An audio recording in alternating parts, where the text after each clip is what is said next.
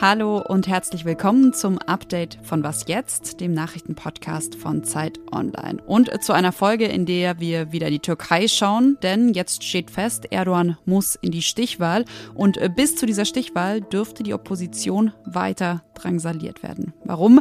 Darum geht's heute außerdem um Annalena Baerbocks Besuch in Saudi-Arabien und um ein Projekt, das sie vielleicht bald mit einem Kleinbauern aus Madagaskar oder einer Millionenerbin aus Shanghai ins Gespräch bringen könnte. Ich bin Konstanze Keins. Es ist Montag, der 15. Mai und der Redaktionsschluss für diesen Podcast wie immer 16 Uhr. Jetzt also sind die Stimmen aller Türkinnen und Türken ausgezählt und es ist klar, der türkische Präsident Erdogan muss sich zum ersten Mal einer Stichwahl stellen. Die absolute Mehrheit hat er mit 49,51 Prozent knapp verfehlt. Oppositionsführer Kemal Kilicdaroglu ist auf 44,88 Prozent gekommen. Das jedenfalls sind die Angaben der Wahlbehörde an diesem Montagnachmittag. Das ist in jedem Fall ein Ergebnis, das den Umfragewerten vor der Wahl ziemlich widerspricht. Und so beklagt die Opposition auch, dass es eben in vielen Wahlbezirken zu Unregelmäßigkeiten und auch zu klarer Manipulation gekommen sei. Auf der anderen Seite, da steht die türkische Regierung, die gestern ebenfalls dazu aufgerufen hat, die unausgezählten Wahlurnen auf keinen Fall aus den Augen zu lassen und die der Opposition eine diktatorische Haltung während der Stimmauszählung vorgeworfen hat. Michael Thumann ist außenpolitischer Koordinator der Zeit. Er ist gerade in Istanbul und mit ihm möchte ich darüber sprechen. Hallo Michael. Hallo Konstanze. Gestern Abend sah es ja erstmal danach aus, als hätte Erdogan die Wahl gewonnen. Heute weiß man, dass eben überall im Land in Bezirken, die klassischerweise CHP, die klassischerweise Opposition wählen, die Auszählung eben mit allen Mitteln verzögert wurde. Zeigt ja schon mal, dass es mindestens zu Unregelmäßigkeiten bei dieser Wahl gekommen ist. Was für Hinweise für Wahlmanipulation gibt's denn noch? Es hat Doppelwahlversuche gegeben von AKP-Anhängern in Aidi-Yaman. Ähm, da wurden Dorfbewohner gezwungen, offen abzustimmen unter Beobachtung der Gendarmerie. Ähm, es hat in den, was streng verboten ist, in den Wahllokalen in der Provinz, zum Beispiel Adana, Konya und Gaziantep, offene Wahlwerbung von der AKP gegeben und der MHP, der nationalistischen Partei, mit der Erdogan verbündet ist. Jetzt waren ja genau um das eben zu verhindern Wahlbeobachterinnen und Wahlbeobachter der OSZE vor Ort. Wurden die also an ihrer Arbeit gehindert? Was für Vorfälle gab es da?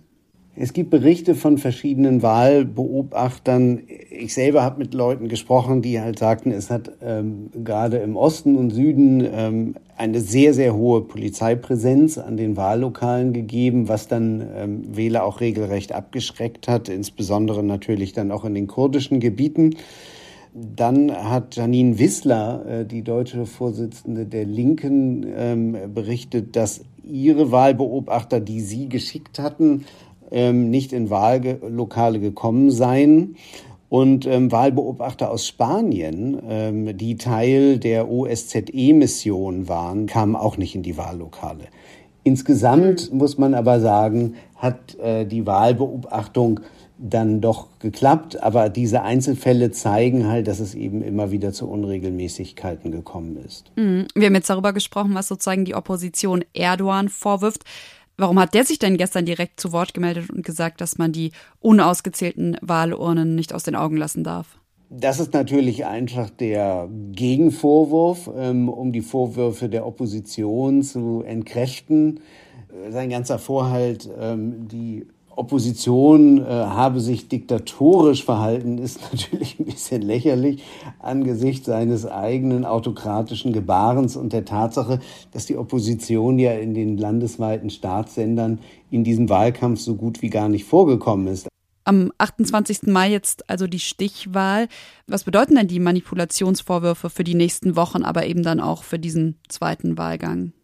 Ich glaube, das wird sich aller Wahrscheinlichkeit nach auch im zweiten Wahlgang so fortsetzen, was aber nicht heißt, dass die Wahl damit schon von vornherein entschieden wäre. Man muss einfach sehen, dass trotz all der ähm, Behinderungen ja doch durchaus Erdogan und Kılıçdaroğlu ziemlich nah beieinander liegen. Es trennen sie jetzt nur noch vier Prozent. Und damit ist die Wahl jetzt eben bei weitem noch nicht entschieden. Und für Kilic Darolo, der jetzt sicherlich auch nochmal einen kräftigen Anlauf nimmt, ist alles drin. Das heißt, die Türken haben weiterhin die Möglichkeit, Erdogan auch abzuwählen, wenn sie es denn wollen. Danke, Michael, und viele Grüße nach Istanbul. Danke dir sehr, Konstanze, und Grüße zurück. Drei Tage lang ist Bundesaußenministerin Annalena Baerbock ab heute in der Golfregion unterwegs und sie hat vor allem ein Thema dabei, nämlich Frieden, beziehungsweise die Frage, wie sich Frieden im Jemen, im Sudan finden lässt. Erster Stopp ihrer Reise ist heute Jeddah in Saudi-Arabien. Da laufen seit einer Woche die Verhandlungen um einen Waffenstillstand im Sudan bei ihrer Reise und den Gesprächen, die sie geführt hat, die sie führen will, heute Mittag mit ihrem saudischen Amtskollegen, morgen dann mit dem jemenitischen Außenminister, geht es aber auch um einen anderen Krieg, um den Bürgerkrieg im Jemen.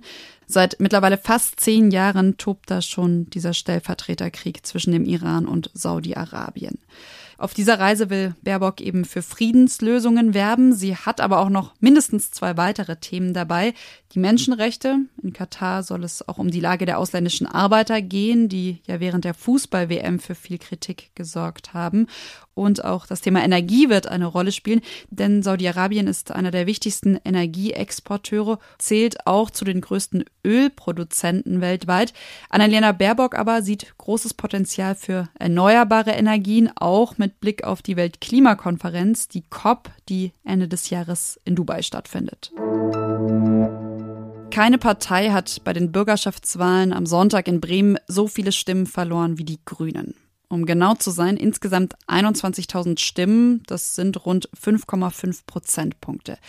Die Spitzenkandidatin der Partei, Maike Schäfer, hat heute deshalb ihren Rücktritt angekündigt. Ich ziehe als Spitzenkandidatin die Konsequenz aus diesem Ergebnis gestern und äh, stehe für die kommende Legislaturperiode auch nicht mehr als Senatorin zur Verfügung. Schäfer war bisher Senatorin für Mobilität und Klimaschutz und da ziemlich in die Kritik geraten.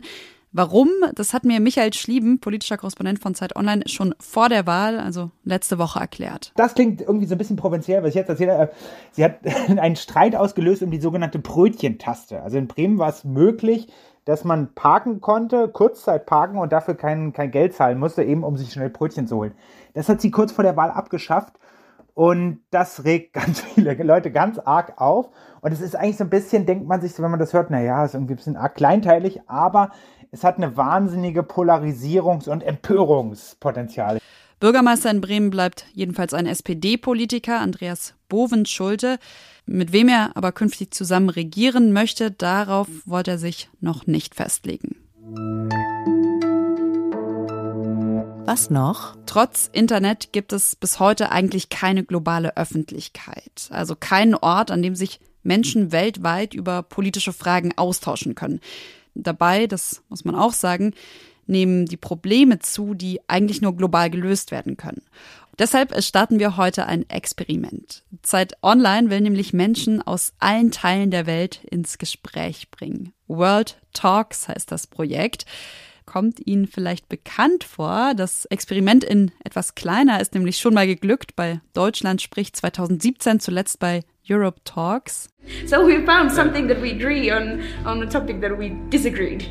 Yes, the conflict is much less pronounced. I can understand Maria even when I disagree with her. In diesem Jahr alles noch größer. Zusammen mit Partnermedien in 15 Ländern, zum Beispiel aus Indien, Südkorea, aus Italien, Ghana oder Mexiko, stellen wir unseren Leserinnen und Lesern Fragen. Also zum Beispiel sowas wie, sollten alle Länder Geflüchtete aufnehmen oder sollte der Klimaschutz immer Priorität haben? Dann wird gematcht, also ein Algorithmus bringt jeweils zwei Menschen zusammen, die im Idealfall möglichst weit auseinander wohnen und über diese Fragen ganz unterschiedlich denken. Und diese beiden Menschen können, sollen, dürfen dann miteinander ins Gespräch kommen. Denn, das klingt vielleicht jetzt erstmal so ein bisschen platt, aber reden ist ja immer erstmal eine gute Idee. Und auch Sie können dabei sein. Den Link zur Anmeldung, den habe ich Ihnen in die Show Notes gelegt. Und wo wir schon bei Links sind, in den Show Notes finden Sie auch den Link zum Deutschen Podcastpreis. Für den sind wir nämlich wieder nominiert und freuen uns sehr, sehr, sehr, wenn Sie uns Ihre Stimme beim Publikumsvoting geben. Das war's von mir, Konstanze Keins und von Was Jetzt am Montagnachmittag. Wie immer können Sie uns gerne schreiben an wasjetzt.zeit.de geht das. Und ich wünsche Ihnen jetzt weiterhin einen guten Start in die Woche, beziehungsweise eine schöne kurze Woche.